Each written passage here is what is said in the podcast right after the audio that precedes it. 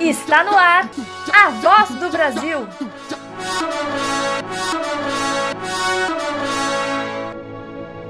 A voz do Brasil.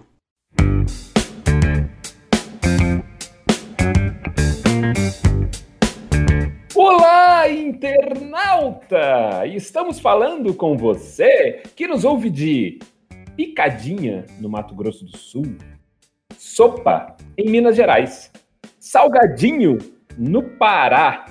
Peraí, pra parar que eu vou fazer uma boquinha, porque agora eu fiquei com fome, viu?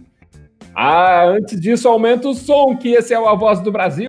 Eu sou Alexandre Simeone e apanha com cajado quem se mete onde não é chamado. Gente! Eu sou Juliana Galante e é muito giló cozido achando que é um figo em calda. Ah. ah, demais. Eu sou o Gerson Bernardes e vou falar um ditado que a Juliana me emprestou aqui na pesquisa dela. Um dia a tapioca vira. que dia. Agora dado o dia de nossas vidas. Vamos em frente aqui atrás, minha gente. Vamos começar essa bagaça. E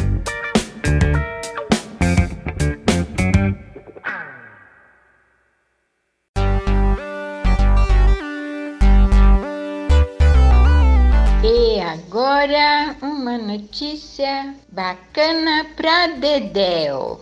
Idosa de 107 anos vence a Covid após sofrer dois infartos e a batalha com o câncer. Essa é uma notícia do site GMC Online. Maria Cirina da Silva não é uma mulher que se abala facilmente. Centenária, ela já sofreu dois infartos e está se curando de um câncer. E agora comemora mais uma vitória: a cura após ser infectada pelo novo coronavírus. É com bom humor que a idosa de 107 anos dá prova de amor à vida e de superação. Maria e os outros sete familiares foram contaminados pelo novo coronavírus e todos se recuperaram. A preocupação da família era com a centenária, que por conta da idade e do tratamento contra o câncer poderia ter complicações. Mas Maria enfrentou mais essa com força, coragem e saúde. Em um vídeo feito pela família, Maria diz que vai comemorar mais essa vitória. E detalhe, com uma cervejinha. É, veja o vídeo lá no nosso Instagram do A Voz do Brasil. Segundo a neta Marilsa, Aparecida dos Santos, de 50 anos, a neta tem 50, é, ué, né? A avó tem 107, né? a centenária não precisou nem ir para o hospital. A família acredita que a força dela e a vontade de viver foram fundamentais. Maria Cirina da Silva tem quatro filhos, 11 netos, quatro bisnetos e quatro tataranetos. E todos moram na região do norte do Paraná. A aposentada vive em Marumbi, cidade com um pouco mais de 4.500 habitantes, aqui no norte do estado, pertinho da gente. Agora recuperada da Covid, Maria vai focar na família e no tratamento do câncer. Ela fala todos os dias que vai se curar e ai de quem duvidar. Eu não duvido, mas nem de jeito nenhum que eu duvido. Gente, eu fiquei de comentar essa notícia. O que, que eu vou falar dessa mulher de 107 anos que passou por tudo isso e tá aí numa boa, tomando uma cervejinha depois do, do Covid. Eu tô assim, olha, não sei o que dizer. É muita força, é muita. Gente, eu não sei o que dizer, de verdade, eu tô assim, ó.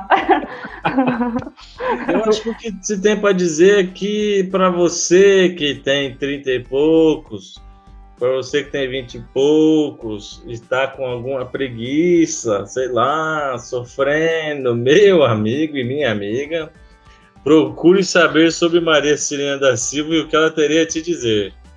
Ô, oh, mulher forte! Demais, sensacional essa notícia. Uau! Deve ter muita sabedoria para dizer. Eu acho que, olha, vou lá, vou lá pedir um autógrafo para ela e ficar ouvindo ela conversar comigo. Porque... É isso. E é legal ver que ela fala que vai, vai comemorar, né? Essa vitória com uma cervejinha. É bonito demais isso. Quer dizer, vamos celebrar a vida, vamos curtir a vida. Tô com 107 anos e tô aí, né? Bom demais. Ela sabe curtir a vida como a gente não sabe ainda. E vão aprender com ela. Fico me perguntando se esse é o segredo do sucesso. Morar numa cidadezinha pequena, pacata, tomar uma cervejinha, com os 35 mil bisnetos, maravilhoso, que deve ser muito carinhoso com ela. É isso aí, vamos valorizar essa avó do Brasil, Dona Maria Cirina. Sensacional.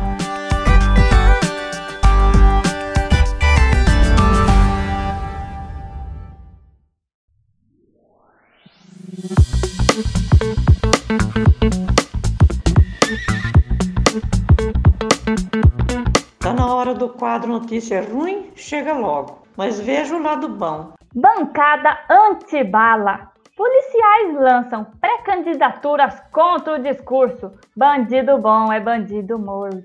Essa é uma notícia do site ponte.org. A expressão bandido bom é bandido morto costuma ser atrelada a parlamentares que compõem a chamada bancada da bala, que tem suas versões nas casas legislativas federais, estaduais e municipais. Contrário a essas pautas, o movimento Policiais Antifascismo decidiu articular candidaturas para as eleições municipais de 2020, a fim de, como os membros colocam, desmistificar a figura de que policiais são unicamente conservadores. A ideia da população dos policiais é essa ideia do combate, que a polícia tem que subir morro e dar tiro, aponta. Essa ideia é ruim, porque moralmente é cruel, desumana, pessoas por etnia e não funciona. Isso só favorece a bancada da bala, que não tem preocupação de estudar, abrir um livro, um artigo científico, e só faz lobby para a indústria do armamento. Diz Del Cole, que é candidato a vereador pelo PDT na cidade de Curitiba. Moreno Lima, que é policial militar há 13 anos em Imperatriz, no Maranhão, aponta que esse tipo de candidatura é possível porque o movimento, mesmo que historicamente seja alinhado à esquerda, não veta partidos, desde que os policiais tenham compromisso com as pautas do manifesto. Ainda segundo Moreno Lima, o movimento Policiais Antifascismo é suprapartidário. Pessoas de direita também podem ser antifascistas, porque o extermínio de pessoas negras e pobres vai além do ideal político. É uma questão de humanidade. Me restou, na nossa divisão aqui, começar os comentários sobre essa notícia.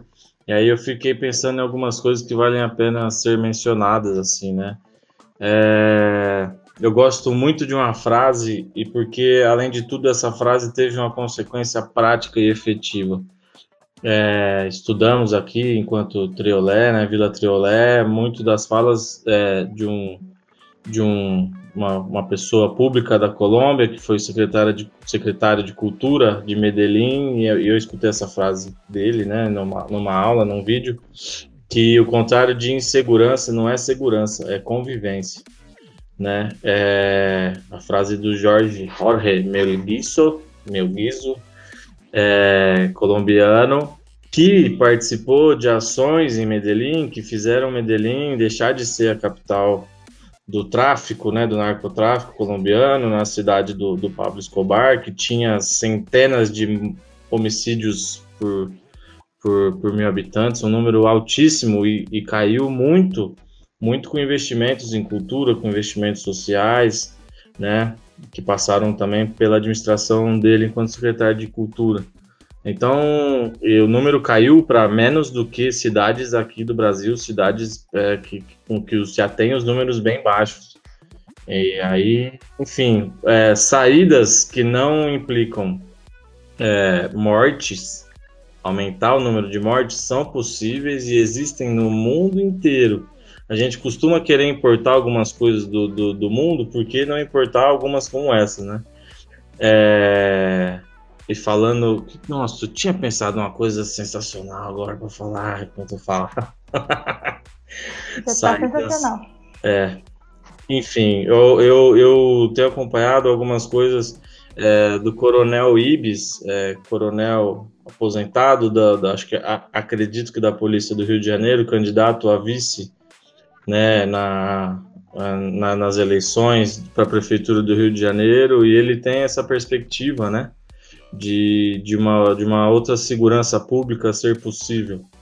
É, então, mais do que nunca, vamos escutar. É, ah, eu não sou policial, e aí você pode falar que eu não sei do que eu estou falando, mas existem policiais que estão falando também que estão se propondo ao debate de uma outra segurança pública possível. Lembrando, acima de tudo, a, o Brasil né, também tem a, a polícia que mais morre nesse confronto. Nossos policiais, é, homens e mulheres, é, no mundo são os que mais morrem. Então, alguma coisa está errada né, nessa guerra que vivemos e vamos valorizar iniciativas que se propõem ao debate e se propõem de maneira democrática. Vão participar das eleições, vão, vão concorrer aos cargos para colocar o debate e construir de maneira democrática.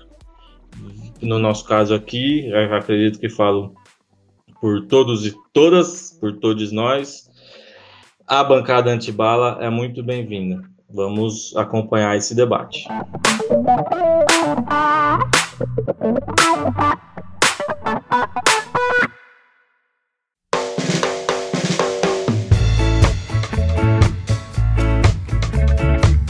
Veja bem, nem tudo que é bom dura pouco. Algumas regras que o praticante de yoga deveria seguir. Essa é uma notícia do site Grooming. Yoga faz bem e não se trata apenas de treinamento físico, mas também de prática espiritual. Praticar yoga não significa simplesmente colocar uma esteira, respirar profundamente, fazer os exercícios e as sequências que o mestre ensina. A yoga deve ser um estilo de vida capaz de mudar o dia a dia de nossas vidas. Podemos e devemos dar bons exemplos aos outros, mesmo que através de pequenos gestos. Não devemos nos esquecer que nossas ações podem e devem ter efeitos positivos sobre os outros para tornar o mundo um lugar melhor para todos. Se você gosta ou pretende praticar yoga, tente manter algumas, algumas regras em mente para melhorar o relacionamento com essa prática aproveitando melhor a sua lição, seja na sala de aula ou na vida diária. Vai, Lambreta. As dicas, né? As, as regras, vou ler as regras. que Vai. são. Deixe seu celular em casa sempre que você for para a yoga, ou pelo menos desligue-o. Faça o mesmo quando estiver na companhia de alguém importante para você. Valorize o momento presente. Putz, isso é sensacional. Ir para a Índia não faz de você um iluminado. Publicar suas fotos nas redes sociais não é ruim por si só, mas tenha cuidado para que isso não se torne o principal motivo da sua prática. Não se esqueça de meditar todos os dias, mesmo que por apenas 5 minutos, esse tempo é muito valioso. A pontualidade é uma forma de respeito para com seu professor e seus colegas praticantes. Chegar atrasado não faz parte da filosofia yoga. Quando você estiver desconfortável, respire e lembre-se de que tudo é temporário. E como dizem por aí, não adianta fazer yoga e não cumprimentar o porteiro. Para finalizar, lembre-se sempre de viver o teu namastê, ou seja, de honrar a presença divina em você e em todas as outras pessoas, não importa o que estiver acontecendo. O que eu acho legal dessa notícia, além da yoga, né, é, da, dessa prática, é isso, né, a prática de convivência, é, é o prestar atenção, né, aquela primeira, uma das primeiras coisas que fala ali que é deixar o celular em casa, a hora que a gente vai praticar, ou quando você estiver na companhia de alguém, isso, o celular está tão incorporado na gente hoje que parece que faz parte do corpo já, né, é, e muitas vezes a gente está conversando com alguém e está falando no WhatsApp ou seja lá o que é Facebook, a gente está olhando no celular ao mesmo tempo e a gente acha que está prestando atenção e às vezes não não está dando a devida atenção ao momento, né? Então, eu acho que o principal é isso, a gente pensar no viver o momento. Esse momento que nós estamos vivendo é agora. O passado já foi, futuro não existe. O que existe é o que a gente está vivendo agora. E não, isso é, é, muito forte, né? É muito, é muito importante, assim.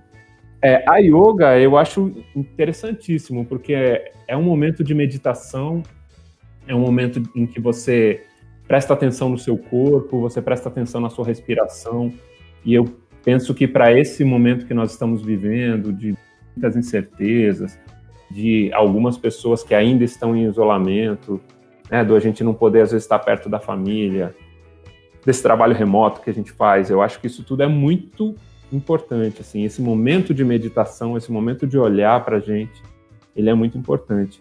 E, e é esse pensamento na convivência, a gente está junto, né, com todo mundo. Eu queria só aproveitar e eu lembrei que o, o, tem dois amigos nossos que são palhaços, que é o Adriano Golvela e o Lucas Turino, que eles estão dando aula, né, de yoga e de capoeira, não é isso, gente? É uma coisa Eles Então, fazem olha- três lives na semana, uma live de segunda, que aí é na palhaçada mesmo. Eles comentando qualquer as notícias, fazendo seus comentários. E na quarta e na sexta tem um dia aula de yoga, yoga e outro dia aula de capoeira. Isso, isso aí. Então aí você que tá afim, pô, vai lá com eles. É muito legal, principalmente porque também nessa pandemia essa é uma forma da gente se manter financeiramente, né? E eles estão correndo atrás aí também, além do que é muito legal. É, experimenta lá, tá? Fica mais, fica uma dica. Nós não estamos no dia da dica, mas já tá aí a dica.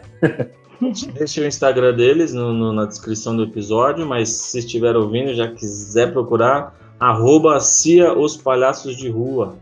É, é, o, o, o endereço deles, as lives, a live de segunda, a live de quarta e a live de sexta. Ter aula de yoga já é legal, mas ter aula de yoga com palhaço, gente, não perde essa chance.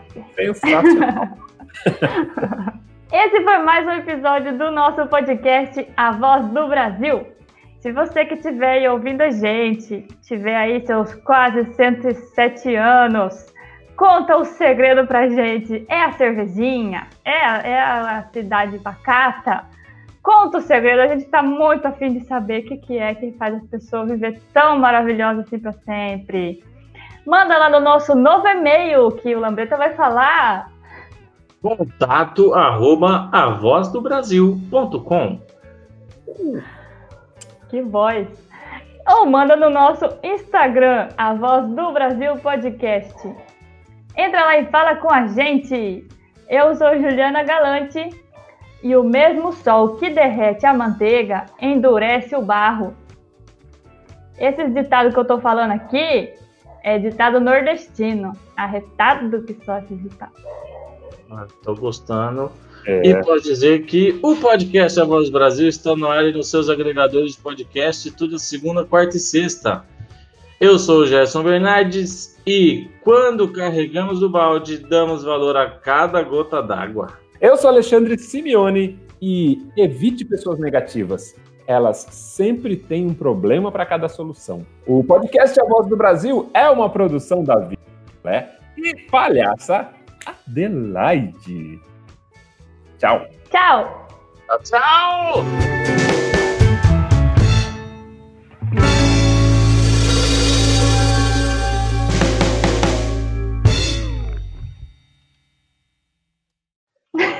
E agora? Não sou eu que leio a cabeça.